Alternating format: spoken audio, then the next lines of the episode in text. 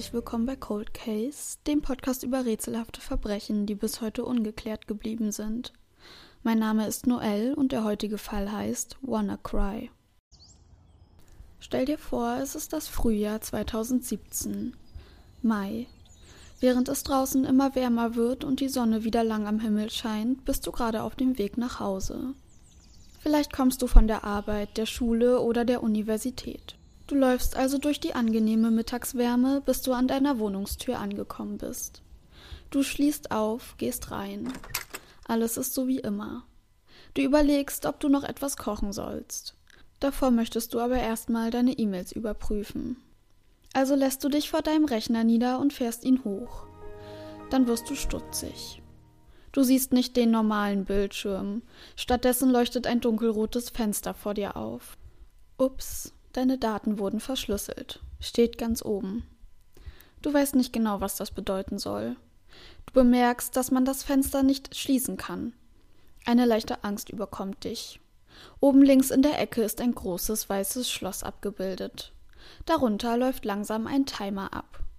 Die Zahlung wird fällig in zwei Tage, 23 Stunden, 55 Minuten, 58 Sekunden. Zwei Tage, 23 Stunden, 55 Minuten, 57 Sekunden. Zwei Tage, 23 Stunden, 55 Minuten, 56 Sekunden. Während die Zahlen auf dem Timer immer kleiner werden, guckst du dir das Fenster genauer an. Ein weiterer Timer springt dir ins Auge. Er ist zur gleichen Zeit gestartet wie der erste, läuft aber vier Tage länger. Deine Dateien werden verschwunden sein in steht oben drüber. Jetzt wirst du langsam ein bisschen nervös. Du rutscht auf deinem Stuhl hin und her. Noch einmal suchst du nach einer Möglichkeit, das Fenster zu schließen. Weil du keine findest, überfliegst du den großen Text in der Mitte des Fensters. Deine wichtigen Dateien wurden verschlüsselt. Vielleicht suchst du gerade nach einem Weg, sie wiederherzustellen, aber du solltest deine Zeit nicht verschwenden. Niemand außer uns kann die Daten entschlüsseln. Kann ich meine Dateien wiederherstellen? Klar, aber das würde zu lange dauern und du hast nicht genug Zeit. Wenn du all deine Dateien entschlüsseln willst, musst du bezahlen. Du hast nur drei Tage Zeit, um die Zahlung zu veranlassen. Danach wird der Preis verdoppelt.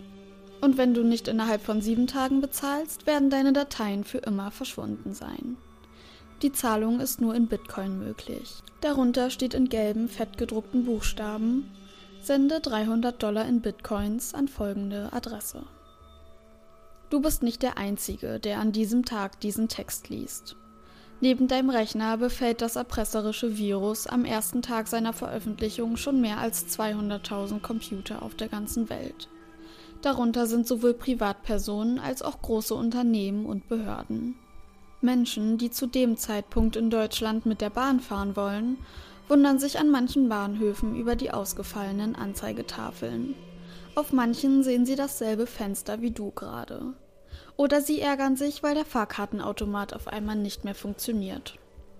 Auch Kameras, die die Bahnhöfe überwachen, fallen aus. In Großbritannien befällt das Virus Krankenhauscomputer. Daraufhin werden viele Patienten abgewiesen oder müssen in andere Kliniken verlegt werden, weil eine ausreichende Versorgung nicht mehr möglich ist. In der amerikanischen Stadt Baltimore legt das Virus Teile der Stadtverwaltung lahm. In Frankreich fährt der Autohersteller Renault die Produktion herunter. Es trifft auch andere große Firmen wie FedEx oder O2. Von denen werden meistens mehr als nur die 300 Dollar gefordert. Am stärksten von dem Angriff sind Russland, Taiwan, Indien und die Ukraine betroffen.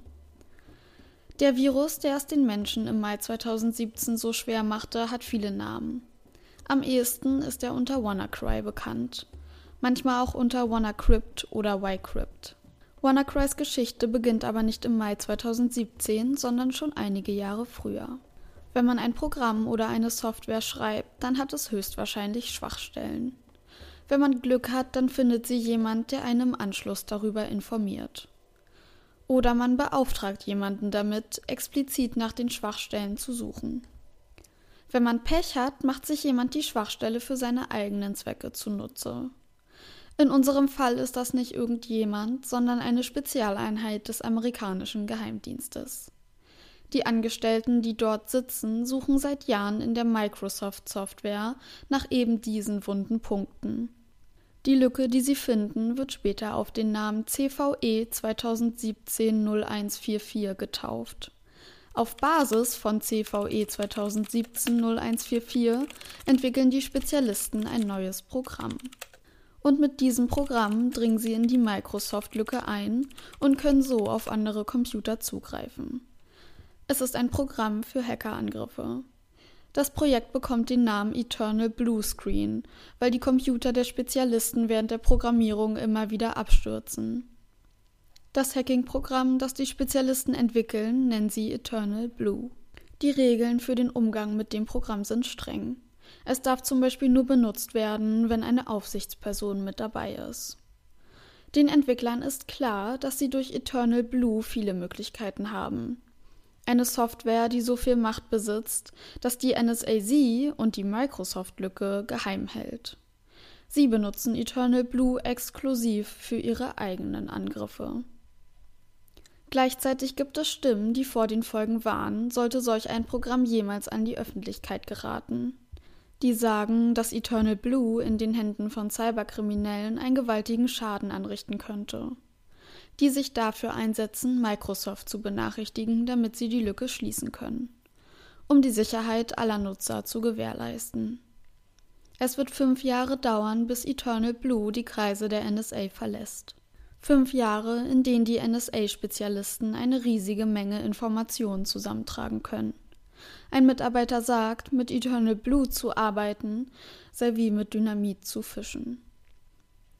2016 schafft es eine Gruppe von Hackern, diverse Programme der NSA zu klauen. Darunter auch Eternal Blue. Zuerst sammeln die Shadow Brokers, so nennt sich die Gruppe, alle Daten in einem Ordner. Das Passwort für diesen Ordner stellen sie in einem Forum online. Für eine Million Bitcoins, also fast 600 Millionen Dollar, könnte man das Passwort und damit die Daten der NSA kaufen. Hauptanlass des Posts ist aber Kritik am ehemaligen US-Präsidenten Donald Trump. Viele Interessenten weigern sich dann aber doch zu bezahlen, weil sie fürchten, die Aktion sei ein Fake. Die Shadow Brokers entscheiden sich deshalb dazu, die Programme einfach freizugeben. Eternal Blue gelangt so in die Hände eines Hackers, der es nutzt, um WannaCry zu programmieren. Ein Hacker, der bis heute nicht identifiziert werden konnte. Als bekannt wird, dass Eternal Blue geklaut wurde, reagiert die NSA sehr schnell. Sie benachrichtigen Microsoft und informieren sie über die Lücke, die sie gefunden haben. Im März 2017 veröffentlichen die deshalb ein Sicherheitsupdate. Und hier liegt das Problem. Zum einen ist das Update nicht für alle Microsoft-Betriebssysteme anwendbar. Zum anderen ist es üblich, dass Computer nicht regelmäßig geupdatet und auf den neuesten Stand gebracht werden. Das gilt nicht nur für Privatpersonen, auch große Unternehmen verpassen es oft, sich gegen Cyberangriffe abzusichern. Viren wie WannaCry profitieren von solchen Sicherheitslücken. Aber wie wird aus dem Hacking-Programm Eternal Blue ein erpresserischer Virus? Dass es Computerviren gibt, ist nichts Neues. WannaCry kombiniert aber die Eigenschaften unterschiedlicher Viren miteinander. Es besteht sozusagen aus zwei Säulen. Zum einen ist das Virus eine Erpressersoftware. WannaCry verschlüsselt alle möglichen Dateien auf deiner Festplatte, egal ob Foto, Video, Audio oder Texte. Somit wird die Nutzung deines Rechners so lange blockiert, bis du das Lösegeld bezahlt hast. Die andere Säule ist etwas komplizierter. Jeder von uns hat schon einmal eine dieser komischen E-Mails bekommen. Mittlerweile wissen wir, dass wir nicht auf die Links klicken sollten, wenn uns ein dubioses Unternehmen mit einem unerwarteten Lottogewinn oder hohem Kredit lockt. Diese Links beinhalten meistens ein Virus. Er infiziert den Computer, sobald der Link geöffnet wird. WannaCry verbreitet sich ganz anders. Unbemerkt und ohne menschliches Zutun. Alle Rechner sind untereinander verbunden über Server, Netzwerke oder einfachen Datenaustausch. Man kann sich das vorstellen wie ein riesiges Straßennetz, das all die Rechner miteinander verknüpft. Normalerweise befahre ich die Straße mit meinem Auto, also meinem eigenen Computer, in das niemand einsteigen kann, solange ich das nicht erlaube. Damit WannaCry bei mir mitfahren kann, macht es sich die Microsoft-Lücke zunutze. Mit dem Eternal Blue-Programm dringt WannaCry in die Lücke ein und ist so, ohne dass ich es bemerke, auf meinem Rechner. WannaCry sitzt sozusagen mit mir im Auto und kann es steuern, ohne dass ich das mitbekomme. Um sich zu verbreiten, kopiert WannaCry sich selbst. Dann sucht es einfach die Straßen nach weiteren Autos ab, die es besetzen kann. Dass sich WannaCry so schnell und unbemerkt verbreiten kann, macht es gefährlicher als andere Viren. Und es erklärt, wie es so schnell eine riesige Anzahl von Rechnern angreifen konnte. Jetzt hast du also WannaCry auf dem Rechner. Woher genau der Virus gekommen ist, kannst du nicht nachvollziehen. Das ist eigentlich auch gar nicht so wichtig. Die Frage, die du dir jetzt stellen musst, ist, ob du das Lösegeld bezahlen willst, um deine Dateien nicht zu verlieren. Praktischerweise haben der oder die Hacker Informationen zu Bitcoins in dem roten Fenster verlinkt. Es scheint klar, was das Motiv hinter dem Angriff ist. Geld. Bei einem Virus, das innerhalb von wenigen Tagen mehr als 200.000 Computer befällt, kommt bei mindestens 300 Dollar pro Kopf eine ordentliche Gewinnsumme zusammen. Doch der Plan der Hacker scheint nicht so leicht aufzugehen. Mitte Juni waren nur ca. 130.000 Dollar auf das mit WannaCry verknüpfte Bitcoin-Konto geflossen. Das macht 327 Zahlungen. 0,1% der betroffenen Rechner. Andere Viren schafften es, fast eine Million Dollar zu erpressen. Dafür kann es mehrere Gründe geben. Zum einen wird Betroffenen nahegelegt, das Geld nicht zu zahlen, weil nicht garantiert ist, dass die Dateien wirklich erhalten bleiben. Habe man vorher ein Backup gemacht, sei der Datenverlust sowieso kein Problem mehr. Außerdem könnten hohe Lösegeldzahlungen dafür sorgen, dass noch mehr Cyberkriminelle auf den Zug aufspringen. Auf der anderen Seite kann die Ausbreitung von WannaCry schnell gestoppt werden. Ein junger Sicherheitsforscher aus England beschäftigt sich mit dem Code des Virus. Dabei fällt ihm etwas Merkwürdiges auf. Es gibt eine Art Notbremse, mit der sich die Verbreitung aufhalten lässt. Dafür muss nur die Internetadresse registriert werden, mit der WannaCry verknüpft ist. Als der junge Mann die Adresse registriert, kann sich der Virus nicht weiter ausbreiten. Erklären kann er sich das nicht. Es ist unlogisch, einen Stoppercode einzubauen.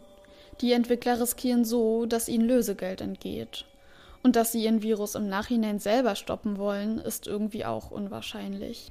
Umso lächerlicher wirkt es, als kurz nach der Entdeckung der Notbremse eine zweite Version von WannaCry in Umlauf gerät. Mit genau dem gleichen Mechanismus. Gibt es vielleicht noch eine andere Erklärung dafür, warum WannaCry entwickelt wurde? Wollte hier jemand nur demonstrieren, dass er es konnte? Einfach nur Chaos anrichten und auf die Menschen herabblicken, die betroffen waren? Vielleicht steckt hinter der Freilassung des Virus auch eine politische Agenda. Vielleicht wollte der oder die Hacker die NSA bloßstellen, indem er verdeutlichte, wie naiv mit solchen Programmen umgegangen wurde. Oder er wollte zeigen, wie anfällig die digitale Welt ist. Die Frage nach einem Motiv geht immer mit der Frage einher, wer für die Tat verantwortlich ist. Die Spuren eines Computervirus zu deuten und zu verfolgen ist sehr schwer. Es muss international ermittelt werden. In Deutschland ist das BKA für die Ermittlung zuständig. Viele Politiker verdeutlichen, was für ein schwerwiegendes Ausmaß diese Attacke hatte und dass wir noch glimpflich davongekommen sind. Erste Hinweise darauf, wo WannaCry herkommt, sind schnell gefunden. Ein Google-Mitarbeiter namens Neil Nita entdeckt bei seinen Nachforschungen, dass bei Cyberattacken aus Nordkorea Codes aufgetaucht sind, die dem von WannaCry ähneln. Diese Attacken wurden von der Hackergruppe Lazarus durchgeführt. Sie gilt als eine der erfolgreichsten der Welt. 2014 griffen sie Sony Pictures an, als Rache für den Satirefilm The Interview über Kim Jong-un. Später erbeuten sie bei anderen Cyberattacken mehrere Millionen Dollar. Anscheinend werden die Angriffe von der nordkoreanischen Regierung unterstützt. Die Menschen, die hinter den Codes stecken, kennt man nicht. In der Analyse von Metadaten kommen weitere Indizien ans Licht, die noch mehr über die Person hinter dem Virus verraten. Der Rechner, auf dem WannaCry programmiert wurde, war auf Koreanisch eingestellt. Als Erstellername wählte er Messi, wie der Fußballspieler. Auch die Zeiträume, in der die Daten bearbeitet wurden, werden ausgewertet. Der Programmierer sitzt demnach im asiatischen Raum, vielleicht auch in Russland oder der Türkei. Der Notbremsencode, der viele Fragen aufwirft, kann auch mit der Lazarus-Theorie erklärt werden. Staatliche Hacker würden so einen Schutz nämlich oft einbauen. Für viele Sicherheitsexperten ist die Spur nach Nordkorea ein schwaches Indiz. Hacker wollen meistens unerkannt bleiben und legen deshalb falsche Spuren, um die Ermittlungen von sich abzulenken. Die Lazarus-Gruppe führt außerdem meistens viel größere Angriffe mit komplexeren Viren durch. WannaCry ist im Vergleich zu anderen Viruscodes einfach gehalten. Der Text in dem roten Fenster, das sich öffnet, wenn WannaCry auf dem Rechner aktiv ist, kann in 27 verschiedenen Sprachen übersetzt werden. Der Nutzer muss dafür einfach nur in einem Feld auswählen, welche er möchte. Interessant ist, dass der Entwickler zuerst nur die englischen Texte einstellte. Außerdem ist die koreanische Übersetzung sehr schlecht die chinesische aber sehr gut. Der Programmierer brauchte für die Übersetzung ins Chinesische nur wenige Minuten. Erstaunlich, wenn man bedenkt, dass es eine der schwersten Sprachen der Welt ist. Es ist ein Indiz dafür, dass der oder die Programmierer fließend Chinesisch sprechen musste. Entfernt man sich von der Lazarus-Theorie, dann fällt der Blick wahrscheinlich schnell auf die Shadow Brokers. Sie haben schließlich die Informationen über Eternal Blue veröffentlicht. Kurz nachdem die WannaCry-Attacke beendet ist, posten sie, das Orakel sagt den Shadow Brokers, Nordkorea ist für WannaCry verantwortlich. Raketen und Cyberangriffe. Jetzt muss Amerika in den Krieg ziehen, keine andere Wahl. In Klammern Sarkasmus. Sie vertreten die Theorie, dass WannaCry nur als Deckmantel genutzt wird, um gegen Nordkorea zu wettern. Der Nachruf, den WannaCry in der Welt hinterlässt, ist groß. Da sind einmal die finanziellen Schäden, die mit dem Wiederaufbau von Infrastrukturen einhergehen. Für viele Unternehmen und Behörden ist der Angriff auch ein Zeichen, sich mehr auf ihre IT-Sicherheit zu konzentrieren. Eine wichtige Diskussion entsteht auch darüber, ob das Entwickeln und Benutzen von Eternal Blue fahrlässig war. Die NSA äußert sich zu dem Vorfall nur zögerlich. Sie würden zwar bedauern, dass Eternal Blue geklaut wurde, aber es hätte ihnen ermöglicht, sehr schnell an sehr viele Informationen zu kommen. Böse Zungen werfen dem amerikanischen Geheimdienst Naivität vor. Wer solch ein Programm entwickelt und es geheim halten will, müsste dafür sorgen, dass es ausreichend gesichert ist. Außerdem ist es sehr fahrlässig, Sicherheitslücken offen zu lassen, um sie für den eigenen Vorteil zu nutzen. Ein Waffenschrank schließt man ja auch ab, sagt ein ehemaliger FBI-Mitarbeiter über den Vorfall. Auch der russische Präsident Putin äußerte sein Ärger über den Umgang der Situation auf Seiten der NSA. Das größte Rätsel bleibt wahrscheinlich für immer das um den oder die Programmierer hinter WannaCry. Auch die Motive sind bis heute unklar. Die Zeitautorin Eike Kühl schreibt kurz nach dem Angriff Finanziell mag sich WannaCry nicht gelohnt haben. Für reichlich Chaos und Verwirrung durfte die Software auch in den kommenden Wochen noch sorgen. Im Winter machen die USA, Großbritannien und Australien klar, dass sie Nordkorea hinter dem Angriff vermuten. Auch der Microsoft-Chef Brad Smith schließt sich der Vermutung an. Die EU verbietet 2020 Unternehmen und mutmaßlichen Hackern aus Russland, China und Nordkorea die Einreise und lässt ihre Konten sperren. Nordkorea streitet die Vorwürfe übrigens ab. Cyberattacken betreffen schon lange nicht mehr nur die digitale Welt. Der WannaCry-Virus hat eindrücklich bewiesen, was passieren kann, wenn ein Programm in kriminelle Hände gerät. Übrigens ist die WannaCry-Software unter anderen Namen immer noch aktiv. Ja, hallo erstmal. Der Fall heute war ein bisschen kürzer, denke ich mal. Ich bin gerade noch am Aufnehmen. Ich kann die Zeit jetzt noch nicht so genau sehen. Aber ähm, ein spannender Fall, finde ich. Also, ich habe mich absichtlich dafür entschieden, mal nichts mit Mord zu machen, sondern ein Cyberfall, wenn man das so sagen kann, ein Cyberkrimi, weil ich da wirklich sehr Lust mal drauf hatte, irgendwie ähm, in die digitale Welt zu gehen, weil das irgendwie so eine kleine Parallelwelt manchmal ist, habe ich das Gefühl, obwohl uns der Fall ja heute gezeigt hat, dass das, was in der digitalen Welt passiert, auf jeden Fall auch in der realen Welt Auswirkungen hat. Bei manchen Fällen gebe ich euch ja immer ein paar Infos mit, wenn sich das irgendwie anbietet. Das möchte ich hier auch machen. Und zwar geht es einfach nur darum, was man machen kann, um sich gegen Viren zu schützen. Das hat den einfachen Grund, dass man mit solchen Viren eure Identität klauen kann, dass man euch Geld klauen kann, alles Mögliche. Und wir sind mittlerweile so vernetzt und jeder von uns hat ja wahrscheinlich sogar mehrere Geräte, die miteinander verknüpft sind. Und deshalb ist es einfach besonders wichtig, darauf zu achten, dass man nicht anfällig ist für Viren. Ja, wir fangen mal ein bisschen an mit den einfachsten Dingen. Also natürlich sollte man einfach keine Links anklicken, die einem irgendwie komisch vorkommen. Gegebenenfalls irgendwie nachfragen, wenn die Nachricht von einem Bekannten kommt und irgendwie komisch geschrieben ist. Dann sollte man natürlich immer regelmäßig seinen Computer aktualisieren, sein Handy aktualisieren weil das einfach dafür sorgt, dass wie im Fall von WannaCry Sicherheitslücken geschlossen werden, die ans Licht kommen. Wer besonders wichtige Dateien irgendwo hat, sollte sich immer Backups machen. Am besten irgendwie auf einer externen Festplatte. Die kann man dann einfach immer wieder irgendwo anstöpseln und auf seine Dateien zugreifen. Ja, ansonsten äh, natürlich sich eine Virenschutzsoftware runterladen. Wenn man von einem Virus schon betroffen ist und das merkt, sollte man einfach sein Betriebssystem neu installieren, gerade wenn es sich um diese Erpressersoftware handelt und natürlich überall seine Passwörter ändern. So viel dazu. Ich hoffe, das hat euch irgendwie ein bisschen was geholfen. Ich habe die ganze Situation am Anfang vielleicht sehr bedrohlich dargestellt, also geschrieben. Habe ich aber tatsächlich mit Absicht so gemacht. Also die Situation, wo die Hauptperson, also du, sich an ihren Rechner setzt und dieses Virus sieht.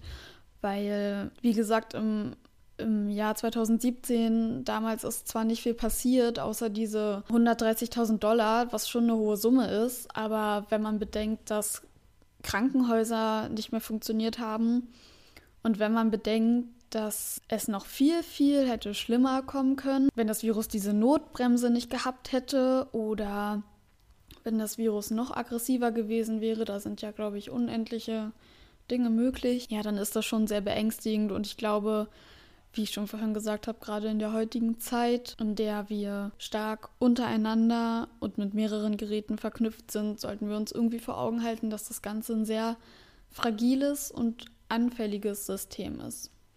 Ja, ich hoffe, ich habe jetzt nicht zu eine dolle Moralpredigt gehalten.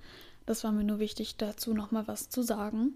Was mich schockiert hat an dem Fall, muss ich sagen, ist die NSA also der Geheimdienst, der sich Programme zurechtschustert und Sicherheitslücken geheim hält, um an Informationen zu kommen. Und ich habe mehrere Artikel gelesen, in denen die Sprecher der NSA oder die Autoren betont haben, dass dieses Hacking wichtig ist für die Arbeit eines Geheimdienstes. Und das kann ich irgendwo verstehen wenn es sich um potenziell gefährliche Menschen handelt, dass man da versucht, die diskret zu überwachen. Aber das so, dass die nicht ausreichend geschützt sind, diese Programme, finde ich dann doch sehr bedenkenswert. Also der Microsoft-Chef hat das zum Beispiel damit verglichen, ähm, also das Stehlen dieses Viruses das ist ein bisschen wie, als wäre jemand in das Waffenlager eingebrochen oder in das militärische Lager Amerikas und hätte da halt militärische Raketen entwendet. Dass es ein ähnliches Ausmaß hat. Das ist die Frage von, ob der Zweck die Mittel heiligt. Also ist es okay, so ein Programm zu bauen und zu benutzen, von dem ich weiß, und das ist bewiesen, dass Mitarbeiter ähm, ja, sich schon früh darüber Gedanken gemacht haben, was passiert, wenn dieses Programm an die Öffentlichkeit kommt, dass dieses Programm nur unter Aufsicht benutzt werden durfte. Also darf ich einfach so ein Programm bauen, um damit potenzielle Straftäter meinetwegen zu überwachen? Oder darf ich so eine Programme bauen, um die nationale Sicherheit sicherzustellen. Ja, das ist eine sehr spannende Frage und wenn ihr dazu eine Meinung habt, dann würde ich mich sehr freuen, wenn ihr mir die mitteilt. Ich finde es ehrlich gesagt sehr schwer, aber ich glaube auch nicht, dass man die, also dass man die NSA für den Bau dieses Programms verantwortlich machen sollte, sondern eher dafür, dass sie es nicht ausreichend geschützt haben. Ja, wobei hier natürlich auch immer die Frage ist, wenn etwas erfunden wird, was vielleicht auch nützlich ist. Also klar, dieses Programm wurde jetzt zum Hacken benutzt, aber vielleicht hätte man ja auch gute Sachen mit diesem Programm bewirken können. Ist es nicht gerade dann vielleicht sinnvoll, das Programm auch anderen zur Verfügung zu stellen? Eine Zwickmühle, eine moralische Zwickmühle.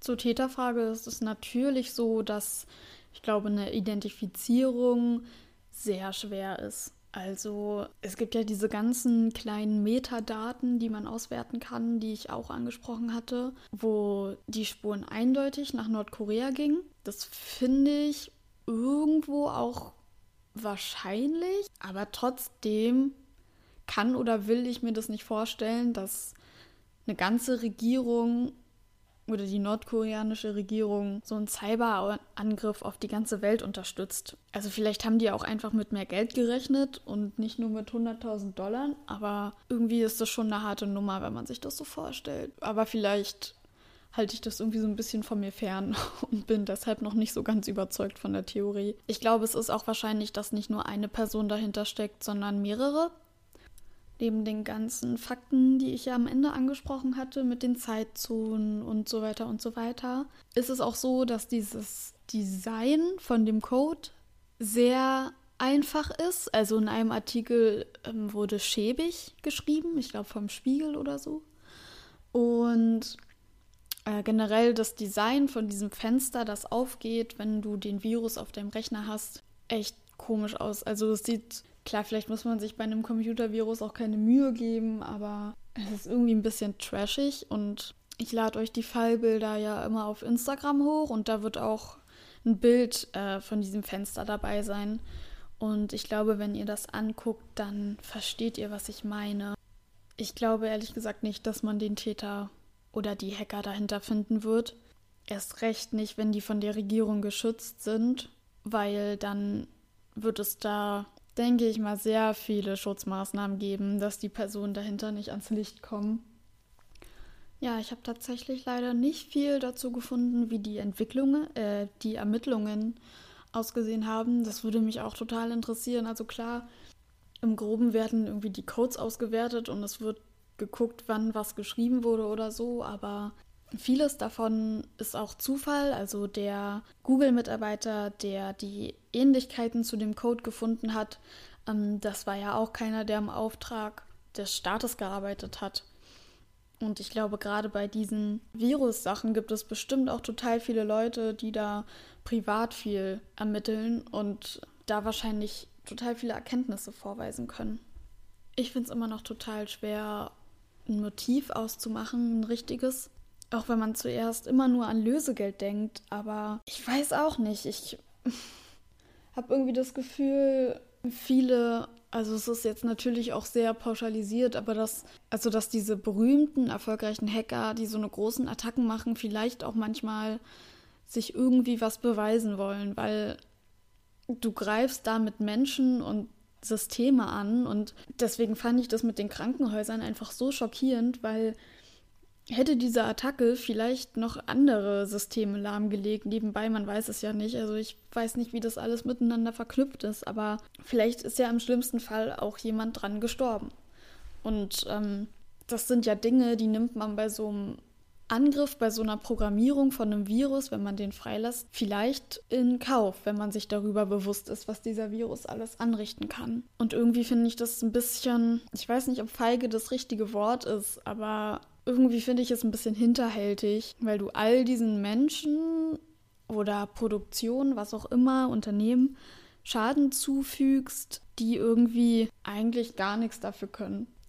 Und klar kann ich, also ich kann diesen Ansatz verstehen, dass es auch Gruppen gibt, die mit so Angriffen darauf aufmerksam machen wollen, dass man gerade im Internet und so weiter mit seinem Rechner aufpassen soll. Aber ich kann einfach nicht verstehen, dass man so viel Leid in Kauf nimmt. Und klar, 300 Dollar sind jetzt 300 Dollar oder umgerechnet sind das, glaube ich, 200 75 Euro und man kann sich jetzt darüber streiten, ob man das viel oder wenig findet. Für manche ist es sehr, sehr viel Geld und für manche wahrscheinlich nichts. Also die Hacker haben auch mitgeschrieben, dass sie auch eine Variante haben für Menschen, die kein oder nur ein geringes Einkommen haben. Aber irgendwie finde ich, hat es was sehr Gottgleiches, so ein Virus zu machen und ihn auf die Menschen loszuschicken, weil die meisten Leute, so wie ich, sitzen vor meinem Rechner und können den halt bedienen. Aber sobald irgendwas am Betriebssystem auftritt oder so, dann hört es bei mir halt auf. Also ich kenne mich mit den internen Vorgängen halt überhaupt nicht aus. Naja, es ist irgendwie eine sehr große Debatte, die so ein Fall, finde ich, immer auflöst. Es gibt ja dann auch immer sehr viele Leute, die sich melden und das Internet, digitale, globale Welt generell verteufeln. Ich glaube, das ist auch der falsche Weg. Vielleicht bringt einem sowas ein bisschen mehr ins Gedächtnis, wie ja, wackelig unser ganzes System irgendwie ist. Und dass man sich irgendwie angreifbar macht, wenn man sich in diesem System bewegt. Zum Abschluss noch kurz, äh, WannaCry ist kein Computervirus. Das habe ich im Text geschrieben, weil es irgendwie, weil ich glaube, die meisten, ähm, die wie ich jetzt wirklich keine Computerexperten sind, was Programmierung und sowas angeht. Genau, weil die meisten denen den Virusbegriff einfach mehr einordnen können. Aber WannaCry ist eigentlich ein, ein Wurm, nennt sich das. Da gibt es mehrere Arten von Computerviren. Und äh, genau, WannaCry ist ein Wurm. Das liegt daran, dass der halt sozusagen ohne menschlichen Einfluss sich einfach weiter verbreitet, sobald er einmal auf einem Laptop ist oder Rechner. Warum ich den Fall eigentlich ausgewählt habe, ist für mich dieser Punkt, dass so ein Computervirus eben nicht nur ein Computervirus ist, wo dann irgendwie den man hat und dann stürzt irgendwie die Software ab, sondern ein Computervirus kann irgendwie auch politisch sein oder kann benutzt werden, um Leute bloßzustellen und zu einzuschüchtern, so rum. Und ich finde es immer total spannend, wenn, wenn Geheimdienste in sowas verwickelt sind und wenn da irgendwas ans Licht kommt, was versucht wird, geheim zu halten. Ja, ich glaube, mehr habe ich jetzt erstmal auch gar nicht zu sagen. Ich hoffe, das hat, also ich hoffe, euch hat der Fall gefallen. Auch wenn es jetzt kein klassischer True Crime ist. Aber vielleicht hat es euch ja trotzdem Spaß gemacht zuzuhören. Ja, ich hoffe auch, dass ihr mit den Tipps am Ende was anfangen konntet und dass das nicht eine sinnlose Information für euch war. Dann hoffe ich, dass wir uns beim nächsten Mal wieder hören und bis in zwei Wochen. Dann gibt es die nächste Folge. Und wenn ihr mich unterstützen wollt, dann könnt ihr mich natürlich gerne bewerten. Und ich freue mich immer über Feedback und Kommentare und ja, alles Mögliche, alle Meinungen. Lasst mir die gerne da.